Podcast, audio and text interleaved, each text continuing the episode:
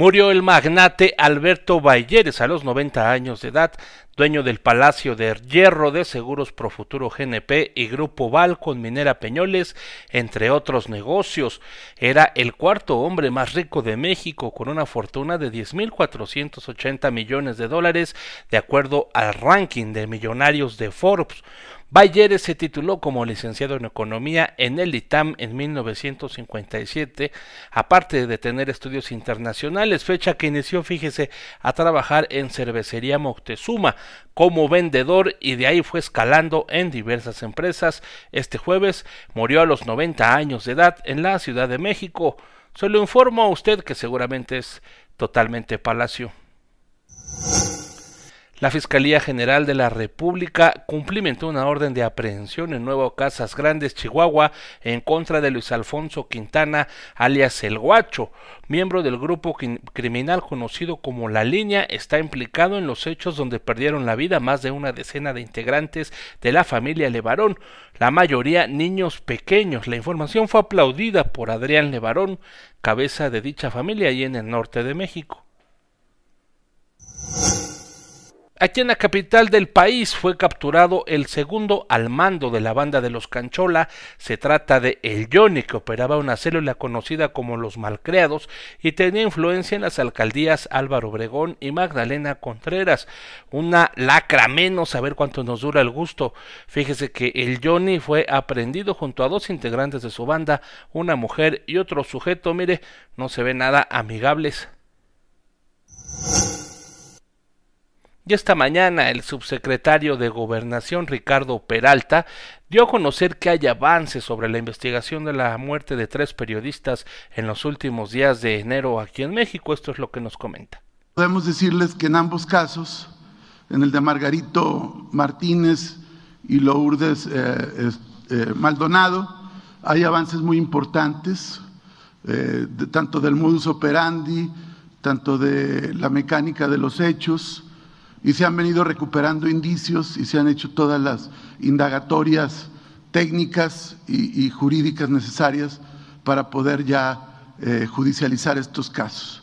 Se espera que en muy poco, poco tiempo se puedan ya generar eh, las primeras órdenes de aprehensión. Evidentemente, eh, por la naturaleza y el impacto de estos hechos, pues no se quiere también advertir a quienes cometieron estos eventos criminales. Pero sí quiero decirles, como aquí lo dijo el presidente, que, es un tema que cotidianamente nos, nos señala, nos pide cuentas, igual la secretaria Rosa Isela Rodríguez, todo el gabinete, y estamos abocados bajo la política de cero impunidad frente a estos hechos. Es cuanto.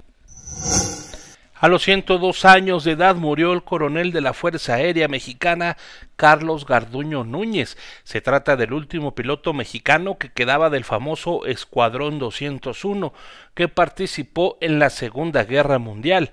El coronel falleció en el Hospital Central Militar de causas naturales. Un héroe, dicen algunos en redes sociales, el secretario de la Defensa Nacional, Luis Crescencio Sandoval, lamentó el deceso del veterano piloto Carlos Garduño Núñez, un personaje del siglo XX. Este jueves 3 de octubre le informo que han subido los decesos por COVID-19 en el país. México reporta en las últimas 24 horas que 648 personas han fallecido debido al COVID-19. En, cifras acumuladas llevamos 308.141 defunciones y 5.068.985 mexicanos han dado positivo al coronavirus. Hoy se reportan 41.115 contagios más en las últimas 24 horas.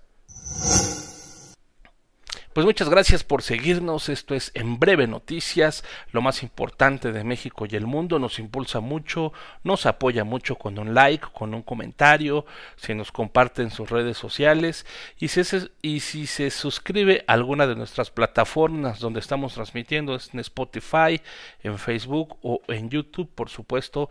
Además, bueno, pues también tenemos nuestra página en Twitter donde constantemente estamos enviando información, algunas noticias y los videos que estamos produciendo. Así que con un like nos apoya muchísimo, con un comentario. Muchísimas gracias por seguir en breve noticias. Continuamos. Y bueno, hablando del reporte COVID, fíjese en Cuautepec de Hinojosa, Hidalgo, sin cubrebocas, el presidente Andrés Manuel López Obrador inauguró los bancos del bienestar. Y bueno, pues ahí está, ahí está, le dejo el video, usted haga sus propios comentarios. Estás viendo y no ves, no te ayudes, compadre. Por lo más veces que te haya dado por más vacuna, pues hay que poner el ejemplo, ¿no? Hay que usar el cubrebocas porque esta pandemia sigue, así que hay que seguirnos cuidando.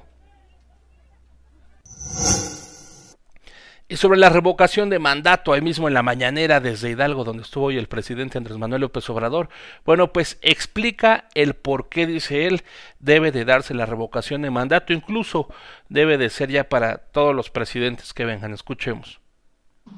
Porque así se elige por seis años pero si eh, a la mitad del camino no hay buenos resultados y se volvieron locos los gobernantes, porque el poder es una tentación cuando no hay principios, cuando no hay ideales, el poder atonta a los inteligentes y a los tontos los vuelve locos.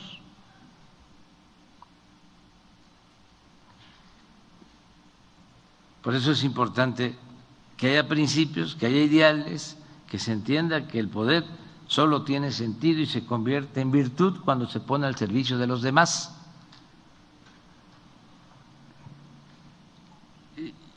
Y que se debe mandar obedeciendo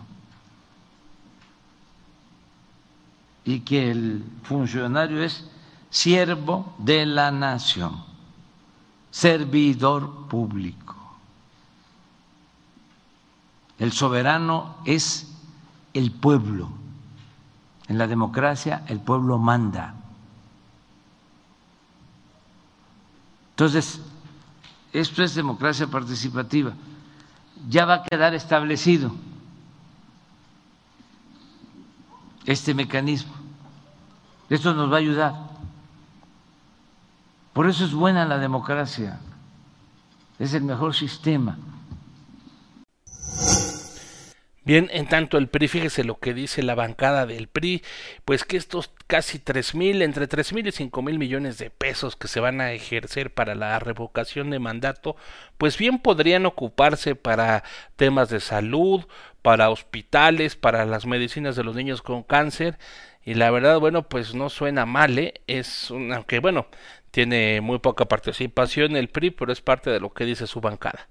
Hacemos un llamado a las fuerzas políticas a hacer esta expresión que está haciendo el PRI el día de hoy, con un objetivo, ratificar este consenso y demostrar cuán vacío resulta el ejercicio de una consulta cuando todos tienen un acuerdo.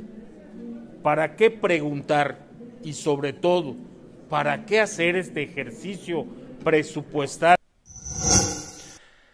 Eh, ahí mismo en Hidalgo, el presidente Andrés Manuel López Obrador fue cuestionado sobre la refinería que había anunciado Felipe Calderón, ¿se acuerda? La famosa refinería de Hidalgo, está que se cobraron miles de millones de pesos de presupuesto y ¿sabe qué? Solo pusieron unos tabiquitos ahí para hacer la barda, una puertita ahí de reja para hacerle como que la estamos construyendo y se clavaron la lana, esa es la verdad de las cosas.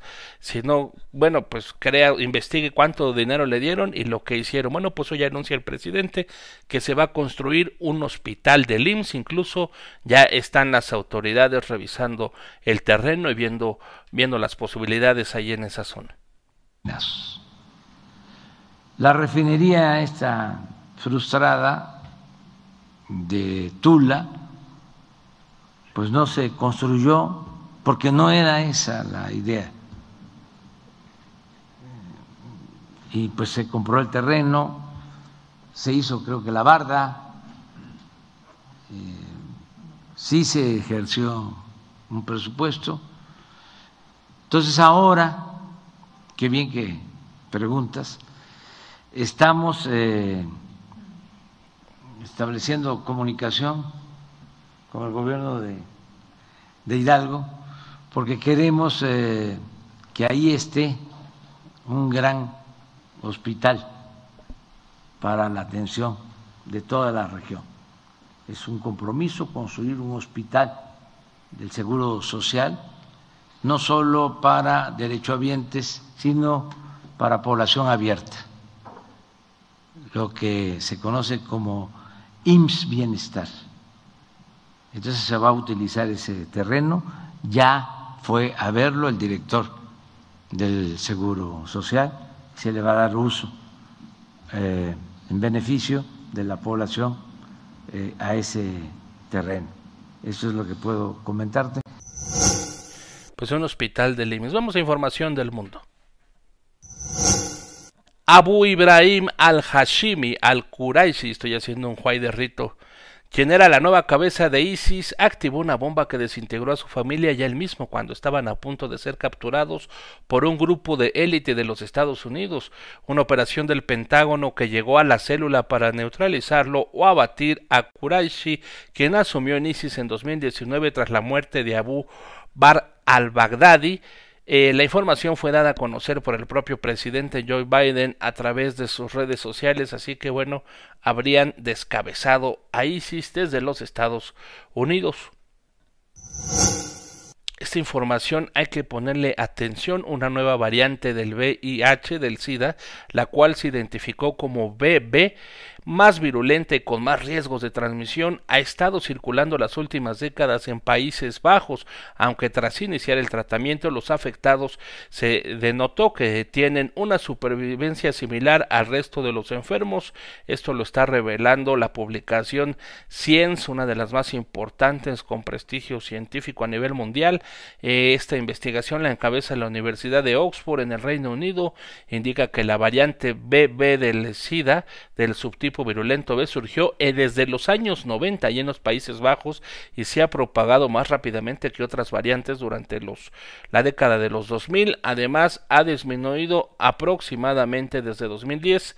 Están viendo qué sucede con los tratamientos, con los antirretrovirales y los infectados de BB han mostrado diferencias significativas con los contagios de otras variantes como una carga viral mucho más alta hasta 5.5 veces de mayor riesgo de transmisión. Bien, muchísimas gracias por acompañarnos, por seguirnos, por compartirnos en sus redes, por dejarnos un comentario. Esto es en breve noticias. Fíjese, vamos a dejarle este video. Estos hechos han ocurrido varios últimos, eh, en los últimos días en la Ciudad de México. Estamos muy alebrestados, estamos muy acelerados. Fíjese, este taxi intentó atropellar esta motocicleta.